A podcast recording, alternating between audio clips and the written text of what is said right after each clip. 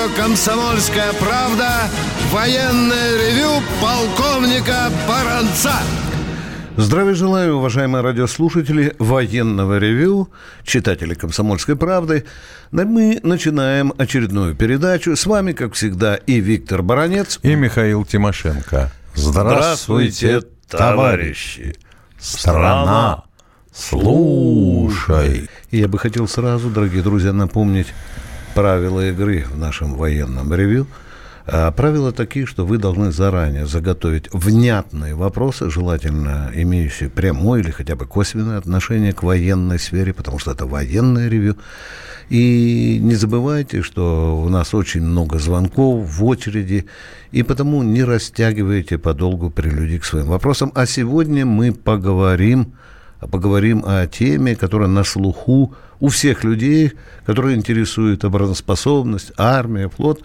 Мы поговорим, а, мы попытаемся ответить на вопрос, а что же там с нашим э, грядущим авианосцами, будет ли он у нас, который уже получил название Шторм, хотя, говорят, была вторая секретная у него шифровка с таким приятным русским словом логово. Возможно ли построить в России суперавианосец? Нужен ли он? Сколько он будет стоить? А где мы его можем построить?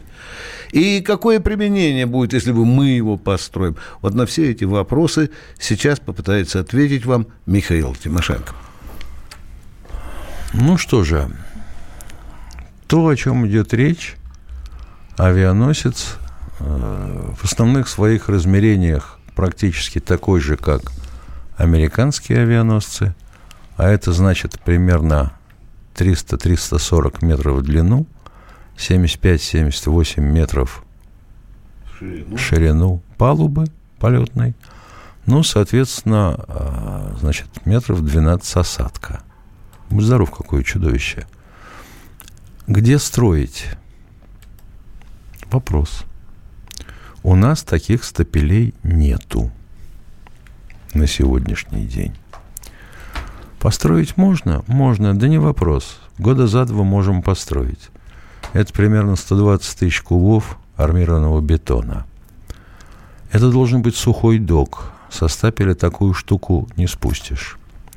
Должны быть краны, порода Голиаф, под 2000 тонн водоизме... Э, грузоподъемностью – и с вылетом стрелы метров 80.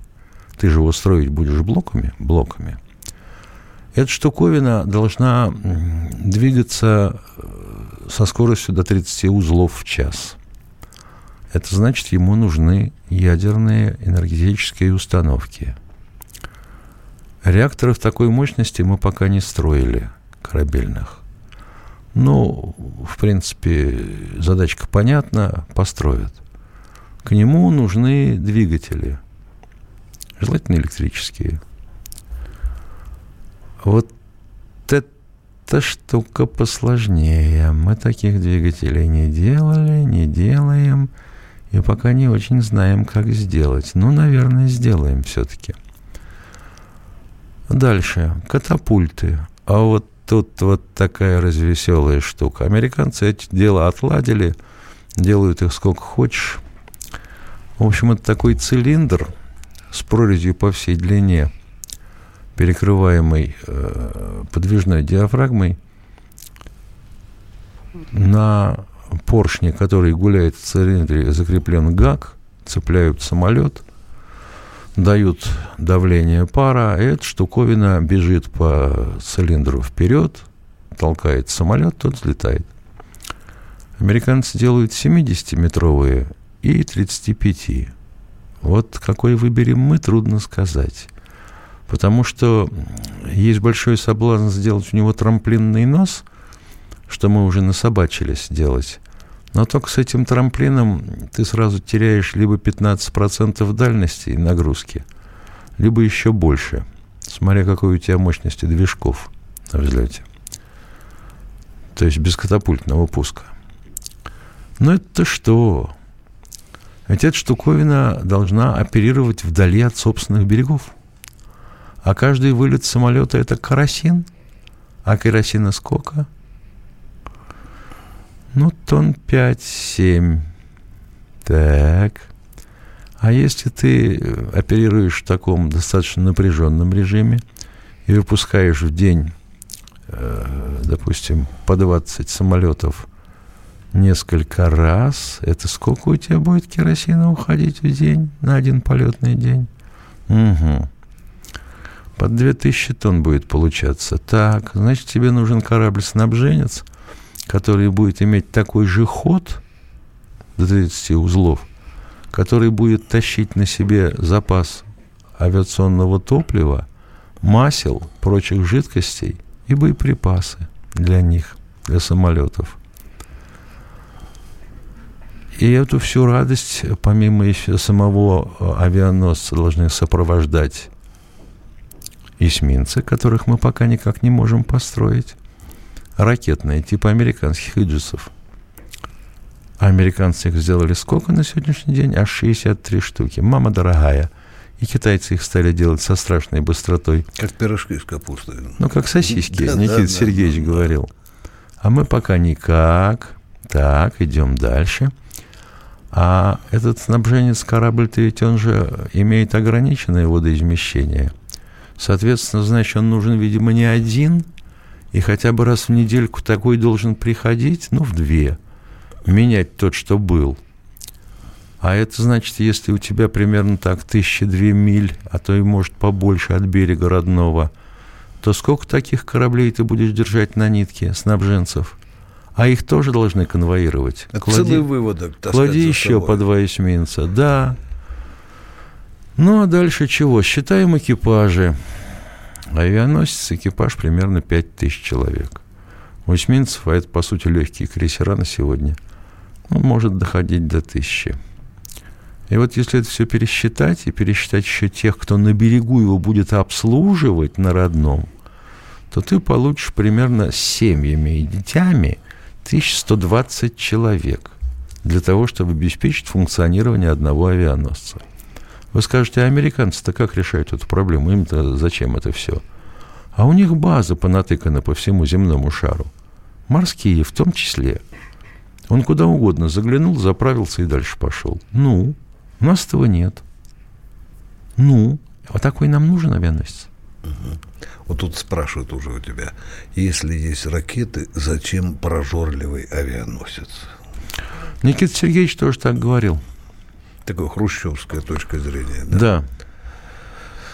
Ну, все у тебя, да? Да. Михаил, я сразу отвечу на первый вопрос от Стаса Баранец. Расскажи, почему все, российск... все российское голосование по, по, по принятию поправок в Конституцию назначено после утверждения Путиным этих поправок. Внимание, дорогой Стас, Путин их еще их не утвердил, он их предложил. Вот эти предложения Путина – и рассматривала это Конституционная комиссия, по-моему, да, Миша? Да. да. Да, да, да, да, да.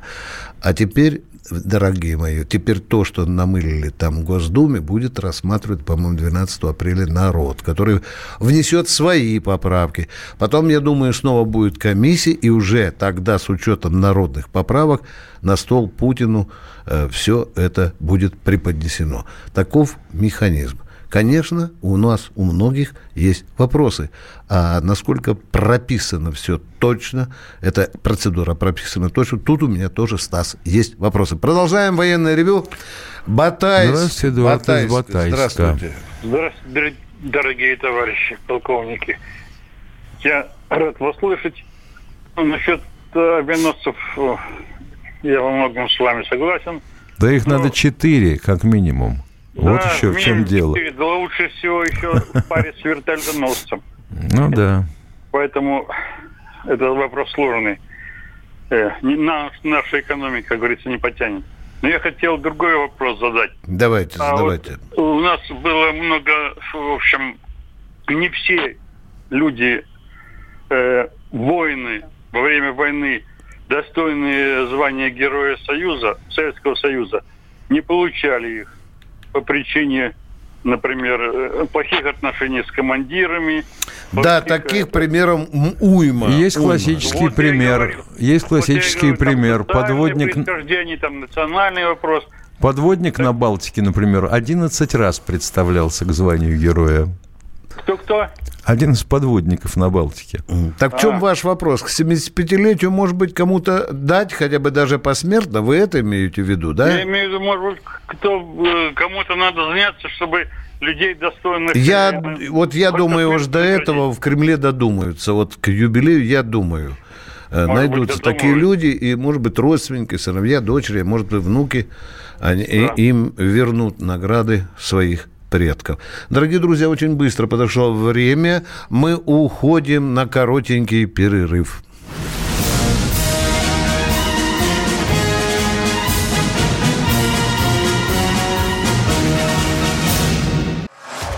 Самые осведомленные эксперты, самые глубокие инсайды, самые точные прогнозы.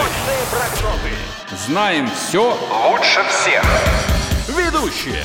Неудержимый Мардан и прекрасная Надана Фридрихсон. Первая радиогостинная «Вечерний диван» на радио «Комсомольская правда». Два часа горячего эфира ежедневно по будням в 6 вечера по Москве.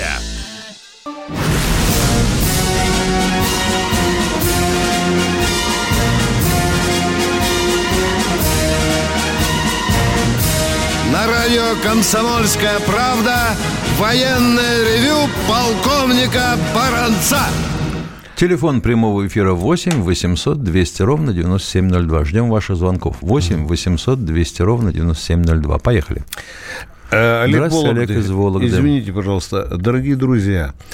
Это военное ревю, мы пытаемся все-таки выдерживать какой-то приличный рейтинг и человеческой логики, и поведения. Если вы, сидя за тысячи километров от Москвы, легко называете человека вором, а у вас нет доказательств, то идите, пожалуйста, к какой-нибудь пьяной бабушке на провинциальном базаре, там с ней разговаривайте. Мы такие письма читать не будем. Извините, Олег, поехали. Что у вас за вопрос? Волгоград, здравствуйте. Волгоград, Олег. Э, Я сейчас слушал э, э, ав- авианосца. Я Да. хочу вас поправить. Я, уже неоднократно я слышу из уст э, людей ошибка. Скорость морская измеряется в узлах. А Не мы в что узлах. сказали? Тимошенко сказал 30 Вы узлов. сказали узел в час. Это ускорение. Да он оговорился, я не знаю, он, по-моему, Я сказал... думаю, что Это неграмотно. Михаил-. У вас Михаил- что-нибудь существенное есть? Нет, спасибо. Всё, Да. Спасибо вам за звонок. 30 узлов, это примерно 60 километров. в час. Да, практически примерно так. так, да. У нас замечательные совершенно есть письма. А ну давай. Юрий Максимов пишет. Авианосцы можно построить и на малых стапелях по частям. Класс. Опыт Мистралей. Мгм. Дорогие друзья, давайте пока не будем хоронить эту И идею. другой, совершенно сказочный. Да. А что вы так жметесь на топливе? Страна под угрозой. О, Пожалели солярки, керосину? Ну вот, да. А сейчас будет другой. Нам бы экономику поднять, они, суки, про какие-то оружие, оружие говорят. Блин, ну что вы, давай экономику. Какие тут авианосы? Едем дальше. Кто у нас? Евгений Краснодар, здравствуйте. Здравствуйте. Добрый вечер. Великая Отечественная война. Трофейные команды. Фронтовики с передовой не особливо их любили. Ну, скажите, пожалуйста, кого набирали у трофейной команды? К какому роду войск они относились? Куда Какой девались? такой род войск? Это трофейные команды. Да, но они они, они формировались и при дивизиях, и при армиях. Из людей, которые, как правило, уже не в состоянии Да. Полноценно Ну, да. выполнять боевые задачи. Даже раненые были в трофейных командах. Да, легко раненые, скажем, да, Миша? Да. Легко ра- способны передвигаться, собирать оружие, там, документы и так далее. Вот это были трофейные э, команды. А мы продолжаем. А Ростислав, Здравствуйте, Ростислав. Москва, здравствуйте. Добрый вечер. Первый вопрос по Алжиру, второй по Ираку. Так, Первый. вопрос номер один, поехали. А, Я видел в новостях бегущей строкой, что в Алжире разбился самолет Су-30. И вопрос, как сейчас военное сотрудничество после ухода алжирского батьки, и успела ли Россия... Стоп, стоп, 20 стоп, стоп, стоп, стоп. Не надо ежика с мотоциклом смешивать. Итак, в Алжире разбился Су-30. Мы, это официально алжирская сторона подтвердила. Да, там произошла катастрофа. Точка. Ответ закончен. Второй вопрос, пожалуйста. Нет, я спросить, а вот а, за 20 лет последней Россия что-то списала Алжиру? Стоп, стоп, стоп. Ну, списывала. Списывала, да, там часть долга, я не знаю, 12, по-моему, списали. Похоже, что да. Да, да, да, списали, да. Второй вопрос. Второй вопрос. Вот Николай Платошкин как-то обмолвился на РКП, что Ираку саддамовские долги списал, будучи премьером, Путин. Скажите, а как это происходит? Я вот слышал в новостях, что в правительстве есть департамент по вооружениям, и вот этот департамент ходатайствует перед премьером, и премьер списывает, или как? Да я так не знаю, чтобы списывали, Миша. А потом туда влезает Минфин, Да. и начинается расчет. Если вам кто-нибудь списывал долг, вы спросите у него. Особенно хорошо Попробуйте списывал- задолжать за квартиру, например. Да, да, да. И вы поймете всю процедуру. Но вообще мы, конечно, за последние годы расщедрились, и народ ропщет, народ хочет понимать, э, что, конечно, э, надо давать, э, э, давать в долг тем странам, э, где есть гарантия, что они их когда-нибудь возвратят. Вот мы в Венесуэле дали кредит на 4 миллиарда Да. долларов, да? Но мы, естественно, сейчас будем думать, чем они будут возвращать. Возвращают нефти отчасти. Вот так. Дорогой, мы едем дальше. Военное ревю. Андрей Здравствуйте, Владимир. Андрей из Владимира. Да, здравствуйте, товарищ офицер. Я, Здравствуйте. м- можно я немножко побурчу? Вот вчера был Холокост. А, перед сынами Израиля извинилась, как бы сказать, вся Европа. Перед славянами мы, конечно, от них извинений не дождемся. Никогда, никогда, никогда. Вот. И просьба такая будет, и вопрос. Значит, вопрос такой. С военной точки зрения, Брестский мир, заключенный Лениным, это была что, передвижка, предательство или как это назвать? Это полити- Ленин был убежден, что это стратегически выгодная позиция для э, власти. Вот так сказал, для России. Он, это его точка зрения. И Ну да. некоторых его сподвижек. Хотя были враги. Ответ закончил. Дальше. Пр- пр- просьба, такая будет. Может, найдете песню каждый четвертый? Это как э, каждый четвертый из белорусов там погиб и все такое прочее. Может, найдете? Хорошо, м, поищем, поищем эту песню. Уважаемый Александр из Калифорнии, мы еще так красиво, как американские вооруженные силы, не живем. Это относительно пенсии на пожизненные выплаты. 50%, да. Нижегородская область. Сергей. Сергей, здравствуйте. Здравствуйте. У меня вопрос такой. У нас в городе всю Великую Отечественную войну, на протяжении всей войны, производилась заправка артиллерийских снарядов и авиабомб боевыми отравляющими веществами. Иприт, люизит. Но я нигде не встречал, чтобы... Чтобы они было- применяли. Это правда. О о применении. Это Не было. правда. Где Не было. Когда, с какой эффективностью? Не Не было. Не было, Не да. было. Работал Про запас года. работали. Согласимся, про запас работали. Если Гитлер применял бы, и мы бы тогда Чтоб применяли. было. Да. Так запас слишком большой получается. Круглосуточно работали 4 года. Ну, Ну что? конечно. А я- Мы же не знали, что Гитлер, может быть, там пол Советского Союза собирался отравить. А мы бы что, сидели и нюхали, что ли? Нет, мы были готовы Ну, к у вас таких такому. сведений нет, да? Их ни у нет. кого нет. Мы не применяли химическое Хорошо, оружие. я вас понял. Спасибо. Кто у нас? Николай из Щелково. Приветствую вас. Здравия желаю, товарищ полковники. Э, Слова Зеленского в Польше о России вы уже, наверное, О, слышали. о да? Советском Союзе. О Советском Союзе, Николай. Да-да-да, ху есть ху, как говорил Да. Горбачев. Да. Да. Теперь понятно. Так вот, а- а, коротко о Польше. Кроме Освенцима, там была целая серия фабрик смерти. В 82-м я был на экскурсии в лагере Штутгоф под Шепотом. Есть даже книга э, «Рапорты Штутгофа». Это уменьшенная копия Освенцима, но там уничтожали также людей. Ну, любой концлагерь не был санаторием, Николай. Это да, это да, да. Но даже тогда меня поразили слова польского экскурсовода и э, нашего консула в Гданьске. По периметру лагеря, где чуть ли не ежедневно из трубы крематория валил черный дым специфический, вдоль рядов колючки стояли клетки с кроликами для лагерного начальства и охраны. Так вот, э, сразу после окончания войны местные добропорядочные мешканцы или панства, э, сдававшие фрицам того, кому удавалось бежать, заявляли, что ничего не, знали, не знали, и что здесь э, разводят якобы кроликов, и что такие пл- плодородные почвы в Польше, откуда мы еще недавно э, покупали яблоки, такие плодородные от того, что посыпаны пеплом сожженных людей со всей Европы. И они сейчас вякают о какой-то компенсации и приравнивают Сталина и Гитлера. Понятно, спасибо. да. Спасибо вам. Спасибо за то, что помните. А еще спасибо, местное что поделились. панство, Да. жившее в окрестностях концлагерей, на 10 метров вглубь перекопало всю землю под этими концла, кацетами. Вот там же, понимаешь, золото еврейское, ё-моё. 03 пишет, здравствуйте. Зубы золотые, ай-яй-яй. 03. Здравствуйте. Прошу, выдвиньте инициативу о присвоении улицам легендарного Судоплатова. Но, насколько я знаю, мы говорили с Михаилом в прошлый раз, в Смоленске есть памятник Судоплатову. Я абсолютно Да. уверен, что там, смоляне, позвоните нам, пожалуйста, там обязательно должна быть улица Судоплатова. А так идея, идея хорошая, конечно, лучше, Здравствуйте, чем улица Солженицына. да. Санкт-Петербурга. Питер, здравствуйте. Добрый день, меня Добрый. Михаил зовут из Санкт-Петербурга. А Да. Я хотел бы поинтересоваться, может, вам что-либо известно о судьбе генерала Романова, который в Чечне вот на Фугасе подорвался, К по-моему. сожалению, он э, находится выздоровел. в том же состоянии. Да, Тоже, да, да. Да, Спасибо. То, что я знал, это в пятом году. Да, мы в прошлом году написали э, э, о нем статью, у него юбилей был. Продолжаем военное ревю, принимаем звонки. Валентин, Москва, здравствуйте. Добрый день, Валентин. Э, Вот как раз жило, что называется, предыдущий вопрос был. Я как раз хотел узнать, уточнить, а есть ли действительно у нас в Москве или на родине этого товарища, капитана Агаткина, э, автора марш э, «Прощание славянки», улица или переулок или еще что-нибудь. В этом плане вот хотелось бы инициативу проявить. В Москве, в Москве, по-моему, точно нет. Вот. А э, было бы хорошо, чтобы назвали это, ведь это марш, который, кстати, у вас здесь звучит постоянно.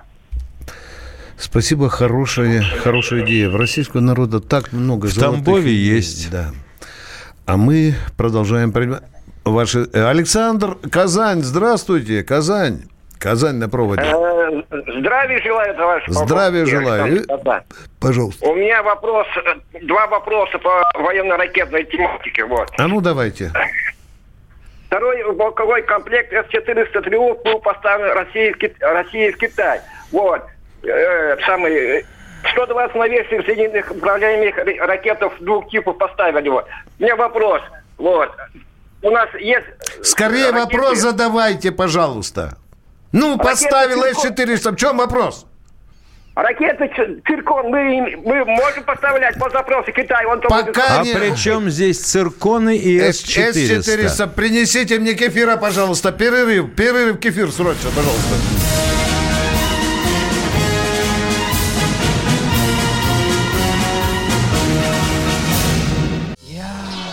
вспоминаю, тебя вспоминаю. Антонов. Каждый вечер в эфире радио «Комсомольская правда» вспоминает. Включаем нашу машину времени и отправляемся в прошлое. Я помню, маленький стоял, смотрел на прилавок. Было все.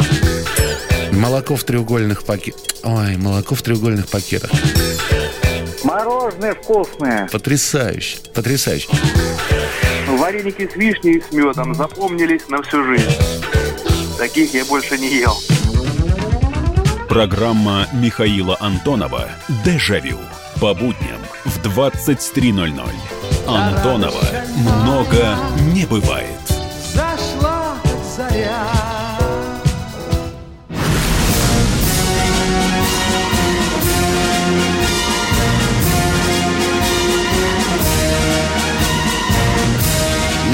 Радио «Комсомольская правда» военное ревю полковника Баранца.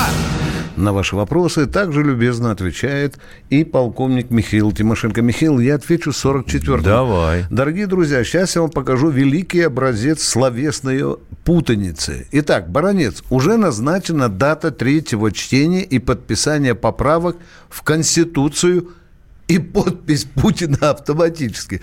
То есть, зачем же тогда проводить этот опрос, дорогой 44-й, если уже после третьего чтения Путин поставит подпись? Нам тогда не нужно проводить 12 апреля вот это всероссийское... про- Нелогично, правда же? Да. Внимание. Путин внес поправки. Но в Госдуме прозвучали и новые мысли, которые пошли дальше президентских. Например, Путин предложил чиновников федерального уровня, чтобы у них не было двойного гражданства. Знаете, да? Что в Госдуме умный человек сказал? А почему это только э, двойное гражданство для федерального уровня? А у нас есть районные чиновники, которые имеют двойное гражданство и имущество за рубежом. Давайте, Владимир Владимирович, опустим это требование до самого низового уровня. Эта поправка будет рассматриваться, в том числе она снова попадет на стол Путину. А вот он согласится или нет, это мы посмотрим после 12 Скажите, апреля. реально ли в недалеком будущем переименовать Волгоград в Сталинград? Я думаю, что нет. Да, э, там все же зависит от народа, мы с тобой говорили, да? Миш? Человек пишет, что если провести референдум, то по-любому львиная доля проголосовала бы за Я не Сталинград. сомневаюсь в этом. Я не сомневаюсь. Вот надо теперь смотреть городские законы. Вот если в законе такое допускается, то никто чихать не должен. Если 90% волгоградцев скажут «за», власть обязана принять это решение. Ну, мы с тобой теоретики. Хорошо. Ну, а если они возьмут и переименуют себя в Барселону, им что потом? И тепло дадут, да, зимой и летом? Все, И денег в евриках. Да, переименование Волгограда, дорогие друзья, решается не в Москве. Народ, вы же власть, решайте сами. Поехали дальше. С- О, Здравствуйте, Ольга из Урал, Свердловской Урал у нас. Оля, Алло, здравствуйте. здравствуйте. Здравствуйте, Оля. Как я вас ждал? Привет. Ой, как я долго до вас дозваниваю. Скажите, пожалуйста, вот ничего не говорят никогда о Левитанге. Ведь мы его слушали с замиранием сердца, вся страна слушала. Да, да. Всегда говорили голос, он говорил, говорит Москва. Да. А ведь никто не знал, что он не был в Москве. И вот сейчас, знаете, если скажете, э, что вот он был в Свердловске, а такого города нет. Вы сейчас сказали про Волгоград, Сталинград.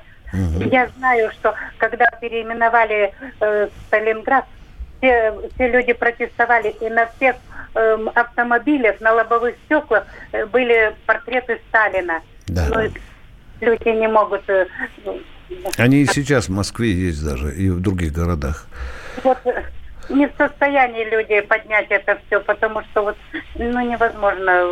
Хорошо, мы принимаем э, и думаю, что перед 75-й годовщиной Великой Победы мы расскажем и о полководцах Победы, и обязательно, конечно, расскажем и про Левитана, может быть, о том, кто мало знают. Продолжаем принимать вопросы для военного ревю. Москва у нас на проводе. Здравствуйте. Здравствуйте. Здравствуйте, Москва! Москва! Алло! Быстрее! Докричался, видишь я? Да. Алло. О. День добрый. Слава Добрый. офицерскому составу. А, в связи вот со вчерашним а, памятью, памятованием Холокоста, скорбим, помним однозначно. Но вот учитывая произошедшее и происходящее на Балканах, и происходящее внутри, в глубинке России, спивающуюся и скалывающуюся молодежь, пропаганду насилия по телевидению, а, а вот есть такое понятие антисемитизм. А почему нет такого понятия, как антиславянизм? Оно и так есть. Почему есть? дорогой? Русофобия называется. Да, оно просто другую окраску Нет. словесную имеет. Есть, есть, дорогой мой человек, почитайте мудрые статьи заумные. Там есть и такое, есть, да. Есть такое понятие. Русофобия, русофобия и антиславянизм, они немножко, ну... Ну, это уже мы будем тут стилистические понятия. тонкости разбирать, но такое явление есть, дорогой мой человек. Спасибо за вопрос. Ростовская Здравствуйте, Павел. Ростовской области. Здравствуйте. Здравствуйте. Я хочу снова вернуться к полякам, к сожалению. Сам мой папа освобождал Кенигсберг. И вот он рассказывал мне, что брали в плен очень много поляков. А теперь они хотят вроде как с больной головы на здоровую переложить. Это вроде как мы им мешали освобождать Освенцим. Ну да, да, есть такая вонючая польская точка зрения. Есть, я согласен. Самое интересное, что даже немцы с отвращением относились к ним. Да. И их даже держали их отдельно. Даже немцы говорили, что э, Освенцим освободила Красная Армия. Точка. Вы знаете, поляки подбрасывают так много дерьма, что мы не обязаны все это разгребать. Нужно биться с ними по принципиальным вопросам. Едем. Влад, Краснодар, здравствуйте. Здравствуйте, Влад. Здравствуйте, господа офицеры. Мы товарищи, дорогой мой человек. Господа, это которых не добили в семнадцатом году. Давайте ваш вопрос. Виктор Николаевич, ну тогда я вам, э, да, тоже встречно я попрошу, э, чтобы вы тоже людей господами не называли, хорошо? Я никогда их не называю. Я не Полковник- знаю господ. Полковник Тимошенко вчера назвал господин Никто, когда читал смс-сообщение. Ну, это вот А вы- у него никнейм такой. А, А, понятно, вот- понятно, вот. тогда понятно. Трусы, Ну, же. Трусы это господа. Что значит выкрутились? У него никнейм господин Скло- Никто. Дорогой мой человек, задавайте А вопрос. раз не видели, значит нет. А мы вас не слышали, хорошо. значит и вас нет. Давайте, давайте немножко Вопрос такой- поумер- Вопрос- поумерьте, пожалуйста, вот этот пыл свой, спокойно Вопрос задавайте вопрос. Да. Да, я спокойно задаю. Да. Вопрос номер один. Да. Да, полковник э, Тимошенко, не подскажите, как вы относитесь к словам того офицера, а, даже, может быть, героя Советского Союза, э, на который говорила, это цитата из Википедии, а, за ночь мы можем вырезать всю Венгрию или а, Румынию, я точно не помню, за две недели захватить всю Европу, а если у меня было времени больше двух лет, я из, своих бойцов сделал бы головорезов. Да как вы э, к этому относитесь? Это говорил Маргелов. И говорил правильно. И я отношусь к этому положительно. То есть наша армия головорезов э, там готовит, получается, так? Я бы хотел понять, вот если вам отрезать вашу голову, которая сейчас, и поставить другую, новую, изменилось ли, бы, будет. изменилось ли бы что-нибудь вообще в ваших речениях? Возможно. возможно. Вот, вот я думаю, что надо бы просить тех, кого учил э, Маргелов, Ладно, поменять, хорошо, поменять вопрос вам голову. два. Давайте. Вопрос номер два. Вопрос номер два. Вы мне скажите, вы же, наверное, знаете, что такое краповый берет? Да. да. Догадываюсь. Да. Вы мне не подскажете, за что получили э, краповый берет такое звание? Это надо... э, э, Не э, надо нам заслужить. рассказывать, мы знаем, время не теряйте. Да, да, господин Ельцин, господин Кабы- э, Кадыров, господин Медведев и господин Золотов. За что они получили это звание? Эти береты преподносились в качестве особого подарка. Это уже было не э, элемент военной одежды, а в качестве подарка, символического подарка. Вот беда какая, ведь парень хотел укусить, а не получается. Может быть, не лучший способ, дорогой мой человек. Может быть, не лучший способ, но ведь я, баронец, мог бы продолжить еще э, целый выводок назвать вам других элементов подарков, когда и пистолеты дарят, да, а бывает и погоны дарят прямо на кремлевской сцене. Это было тоже, дорогой мой. Тут нужно действительно навести порядок. Продолжаем военное ревю. Здравствуйте, Михаил, Михаил, из. Москвы. Алло, здравствуйте. Здравствуйте. А скажите, пожалуйста, вот вы правильно сказали, что там чиновников, там, кто имеет э, гражданство, там надо ограничить, там, чтобы не было таких. А вот Это один из депутатов сказал, до низу надо пройти, а не ограничиться только Да, а вот федеральными. силовые структуры, там, на армию, там, это, на, на МВД, это распространяется или нет? А как же? Ну, А вы, как как, же? вы можете себе представить директора ФСБ, который имеет три гражданства? Еврейское там и так далее. Я не представляю. Такого не может быть теоретически. А? Депутаты имеют некоторые. Да, депутаты А некоторые вот имеют. давайте попробуем представить себе члена американского конгресса, имеющего российское гражданство. Да, у вас еще Второй- вопрос, второй- дорогой мой человек. Да, Второй вопрос, второй вопрос у меня. да. Вот э, как вы считаете, стоит ли включить в Конституцию, да, вот э, вопрос о том, чтобы передача территорий по договорам таких, как типа Шеварнадзе, Бекер, Медведев, Столтенберг, происходило только через референдум на общенародный. Вы знаете, э, в советское время так оно и было. Забыли мы это, дорогой мой человек. Вы правильно говорите. Правильно, правильно, чтобы не Медведев решал вопрос, где кусок э, Дагестана отдать Азербайджану, да, а чтобы действительно земля – это святое. Ну, Э, Шеварнадзе, правда, отдал без референдума. Да, да, да, да, да, да, да, это грубейшим нарушением. Вы правы абсолютно, дорогой мой человек. Вот видите, вот вам поправка к Конституции. Вот вас надо слушать, понимаете? Вот вас сейчас слушать. И 12 апреля, чтобы вы внесли обязательное в обсуждение, в дополнение это вопрос. Молодец, мудрый, государственный человек вы. Поехали дальше. Краснодар. Здравствуйте, Вадим Краснодара. Здравствуйте. Здравия желаю, товарищи полковники. Хотелось бы задать один вопрос, но получить на него достаточно развернутый ответ. Почему в нашей стране все еще актуальна срочная служба? Я сам только окончил... Дорогой мой человек, каждая уважающая себя армия имеет, имеет потребность иметь подготовленный резерв. Вы понимаете или нет? Что та армия, которая начнет воевать, она, может быть, наполовину погибнет первые дни. Кто придет на смену выбывшему личному составу? Те, кто отслужил срочку и не Кто остался умеет на держать автомат и отличает БТР от танка? Поняли вы меня, да? Так Всего точно, лишь- но есть один нюанс. Я год э, служил в разведывательных войсках. В каких и- войсках? Разведывательные, Так. разведывательные войска. Да. Э, И подготовки не то чтобы не было от слова совсем, но ее было очень мало. А что это, Ну, за, это- раз- это а уже- что это за разведывательные войска? Да, да, да. Перерыв, дорогие друзья. Коротенький перерыв.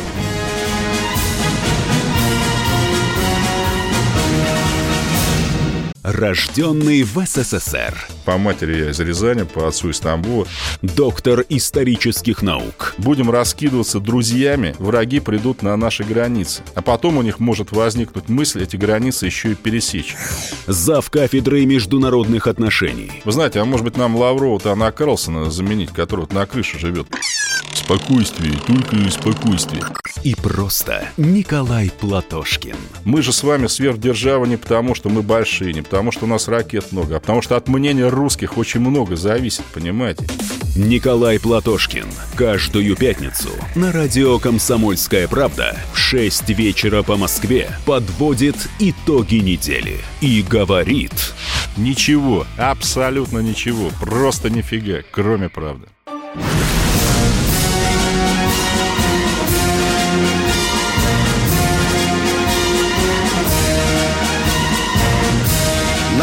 Радио «Комсомольская правда» военное ревю полковника Баранца.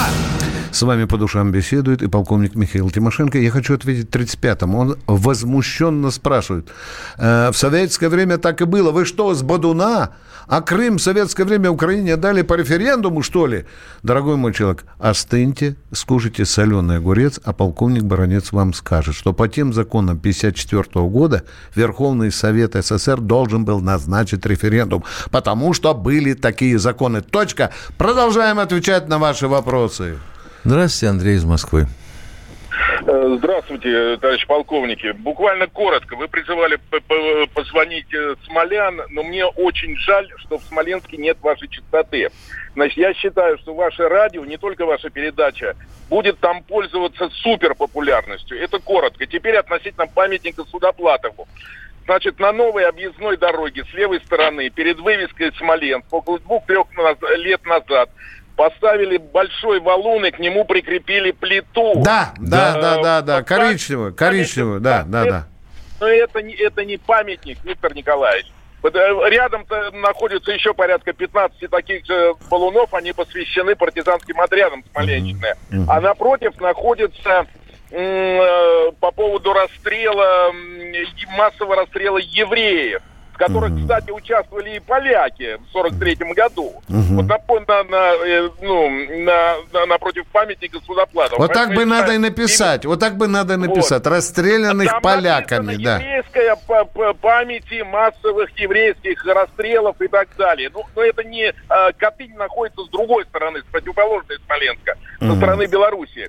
Но Судоплатову надо действительно поставить памятник. Это, И в это Москве просто валун тоже, там. да, да. Да, да, да. Это просто стоит валун, и с дороги не видно. Я просто несколько раз останавливался и действительно Ну, я его единственное нашел э, в интернете, когда у нас спросили, есть ли где памятники Судоплату. Да. Я увидел этот Доклад валун. Ефрейтор стратегической авиации доклад закончен. Спасибо. 40 лет назад. Спасибо, спасибо, дорогой мой человек, за уточнение.